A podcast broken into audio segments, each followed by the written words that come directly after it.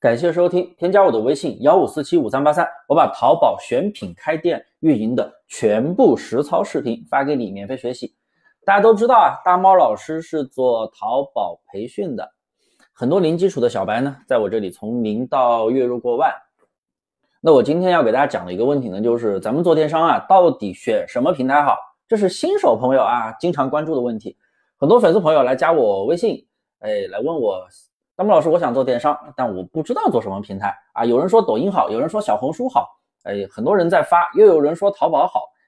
但是呢，到底选哪个平台呢？又怕被坑、被割韭菜。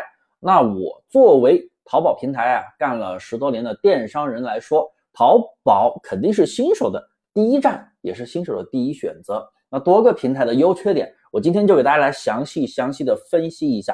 那主流的电商平台呢？新手肯定会考虑做的有淘宝啦、拼多多、小红书、抖音、京东、跨境电商啊。这里讲的是虾皮。那其他的平台门槛太高，咱就不说了。大家都知道啊，我是专业做淘宝课程培训的，也带出过很多优秀的优秀的学员。好，那我今天呢就先说说淘宝。第一，淘宝这个平台呀，它是年份最久的老平台了。那么规则肯定是相对来说非常非常的稳定，也就是说啊，玩法和运营技巧不会有特别大的变化。那淘宝的门槛很低，个人身份证就可以开店，而且保证金从二零二三年二月八号开始啊降为五百块钱，真的非常的便宜了。也就是说，你只需要交五百块钱的保证金就可以开淘宝店。那淘宝的人群又非常的丰富，可以做低价，也可以做高价。当然，我的课程只教学员做高客单价利润的商品，你这样赚钱才轻松嘛。那淘宝啊，虽然没有红利期了，但是一直真的很稳定。毕竟啊，它一直都是电商市场的 C 位，适合新手做一件代发，前期也很容易拿到一定的收益。二，拼多多，那这个平台啊，门槛同样很低，适合新手，但不适合无货源模式。大家都知道啊，拼多多主打的是性价比。那也就是说，这个平台喜欢低价的人群是偏多的。那如果你自己没有货源，你去做一件代发，你做无货源，真的扛不住价格战呀，兄弟们！难道你要亏本去卖吗？又或者微薄的利润去做店吗？那做的太累了吧？我们做店不是为了出单出多少，而是为了赚钱。我们要盈利，是不是？你可能一天出一百单，可能也才赚一两百，但是呢？我把客单价做高一点，利润做高一点，我可能出五单我就能赚两百，但是你要出一百单才能赚两百，你说谁赚钱轻松？那我的效率是不是更高一点？所以啊，拼多多真的，如果你想赚钱的话，一定要自己有货，而且拼多多这个平台对买家的保护机制特别特别的强，你东西稍微有一点点不满意，他只要拿去证据，拍个照。系统它立马就支持买家仅退款，这你受得了吗？仅退款，那商家真的就是被宰的羔羊了，对不对？那如果你自己没有货的话，你真的承担不起这样的成本，一天来个几次、十几次的，我的天，你这还能赚钱吗？你自己有货就不一样了，你自己有货的话，本来成本就特别的低，是不是？被一些无良的买家薅点羊毛，薅呗，反正你把量做大了。你照样赚钱，但你自己没有货的话，真的很难。如果你只是想体验一下出单的快感，你真的可以考虑做一下拼多多。那如果你没有货源，你还想赚钱，你还去做拼多多一件代发的话，我真的劝你算了，吃亏不讨好。三，抖音小店这个平台跟拼多多一样的属性啊，也是主打性价比。那像那些网红啊、明星啊、直播带货。不就是图他们价格便宜吗？他们声称把价格打下来，是不是？你不贪便宜，你不图便宜，谁去买呢？有时候我买一些啊日用品，牙膏、牙刷，哎，看到有一些大网红带货，他确实他比淘宝便宜，哎，我会去买，是不是？我会去买。他如果不便宜，谁去买呢？他也不是经常都便宜啊，对不对？所以啊，你自己如果没有自有货源，我们站在商家的角度，人家那些。网红为什么能够把价格打下来？因为人家跟品牌方合作，厂家直接给他供货，有合作，人家愿意去亏一部分。那你没有货源，你无货源，你去一件代发，你亏得起吗？亏不起吧，对不对？而且抖音无货源是平台严厉禁止的，平台允许你去一件代发啊，你没有货源可以一件代发，支持中小卖家去创业嘛，这很正常，对不对？那么它只允许你去幺六八八和淘特这两个平台去拿货，这是明确规定的。你如果去拼多多拿货，因为大家都知道啊，拼多多是全宇宙最便宜的商品平台，很多那种标品的价格确实是很低，所以做无货源的都喜欢去拼多多进货。但是抖店不允许你去拼多多进货，你去进货，对不起，被查了，罚款两千起，是不是？然后店铺还有可能没有流量，封店，那你全部的花费就付诸东流了，是不是？那就废了，那你又得重新做，那最后你能还能赚钱吗？是不是？所以呢？那些标品，你去幺六八八或者淘淘拿货，利润根本做不动。所以无货源，你想去做抖音小店，别考虑了，没有红利期了，早就过了啊！现在平台打压特别厉害。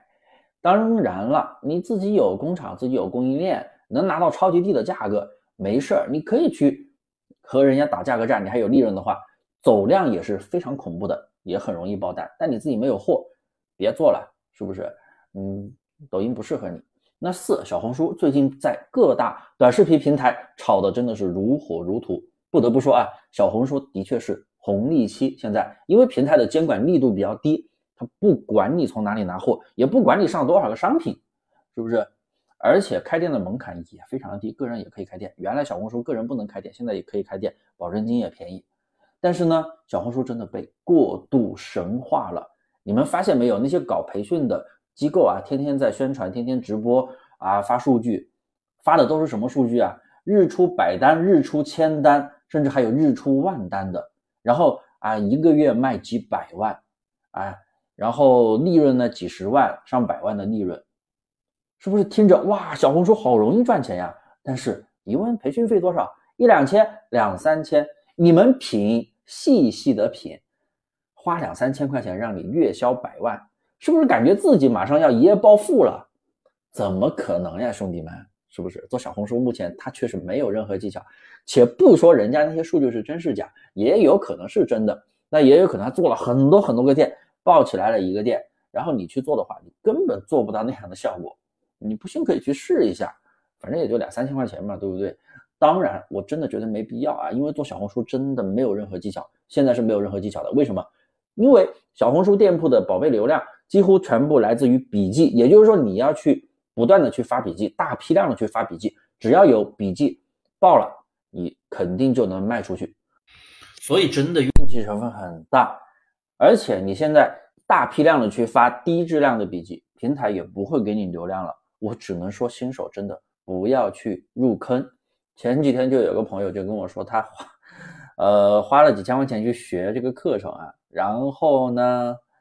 做了两个月，就卖了一单，每天都在坚持发笔记。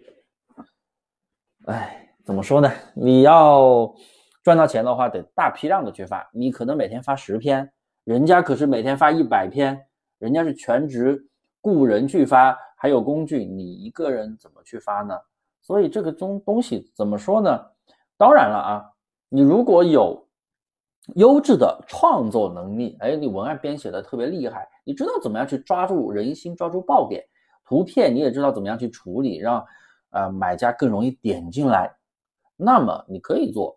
但如果你只是以一个搬运的形式，叫搬砖，像很多人做过一个短视频搬砖吧，赚钱赚那个中计划、中视频计划，抖音的那个今日头条、抖音的字节跳动嘛，对不对？他们有一个中视频计划。那个就是搬砖，把别人的视频剪辑、剪辑、剪辑，然后过系统原创。但是你们现在看，还有人在做中视频搬运的吗？没有，因为系统对原创的审核加强了，你不管怎么剪，系统都识别得出来，你这不是原创视频。当然自己拍，那当然可以。自己拍的话，就涉及到一个什么呢？原创度，你自己有创作能力。小红书也是这样子的，你有创作能力，你当然可以包笔记了。如果你没有，你只是。花几千块钱，人家教你去搬运，大批量去发一些低质量的笔记，平台根本不会给你流量。我只能说，新手真的别入坑，老司机有多的时间和资金可以去做一下。五，京东这个平台门槛高，入驻费、资料费还有服务费，你至少准备大几万才能开，肯定不适合新手。虽然说京东开放了个人 C 店入驻，但几乎不会有流量。做京东还得做自营旗舰店呀。但要入仓，入仓什么意思呢？就是你得存货存到京东的全国各地的仓库，你没有个几百万资金，你考虑啥呢？京东真的可以赚大钱，但同时你也要投大钱，你投的多，赚的才多嘛。所以京东适合有企业、有工厂、有资金实力的老板。小白呀，你别考虑了。六，虾皮这个平台门槛也低，但是资金回笼周期真的非常的慢，一般都是半个月以上，而且千万不要有违规。很多新手朋友啊，没有办法去把握产品的质量，没有办法去把握产品是否会侵权，如果稍不注意，真的容易被平台罚款，还可能导致你所有的货款无法提现，因为那个货款啊，一般就是在国外的一个平台上的，然后你后面要转到国内嘛，对不对？然后它这个东西的话，怎么说呢？就是国外的那个电商平台，国外的对商品的质量的把控，还有一些侵权啥的。管的特别严，它比国内的标准要高，所以人家管的特别严。而且这个平台啊，虾皮一般是卖到东南亚的，东南亚的消费水平大部分比国内还低吧？东南亚的消费水平除了新加坡比较高以外，其他的什么马来西亚、泰国、越南，那不用说了吧，对不对？嗯，好多都是穷地方。那所以说，你做国内电商平台的卖价都比虾皮要高了。那做虾皮的话，我还是觉得也是要有自有工厂啊，各。方面的资质比较齐全，如果能够入仓，那更好了。新手的话还是算了吧，我觉得新手在虾皮里面难赚到钱，虽然它的门槛比较低啊。综合来看，淘宝、拼多多、抖音、小红书它适合新手做，但是如果你自己没有货源，又想赚钱的话，淘宝绝对是你的第一选择。那如果自己有货源的话，可以考虑拼多多和抖音，真的很适合你，自己有货可以做更低的成本。那小红书的话，新手还是别浪费时间了，老司机可以去做一下。好，今天的课程讲的有点多啊，讲了十多分钟。那也感谢大家能够听到最后，大家一定要添加我的微信幺五四七五三八三，我这边免费给你发一套淘宝开店的全部实操教程，有问题都可以来问我。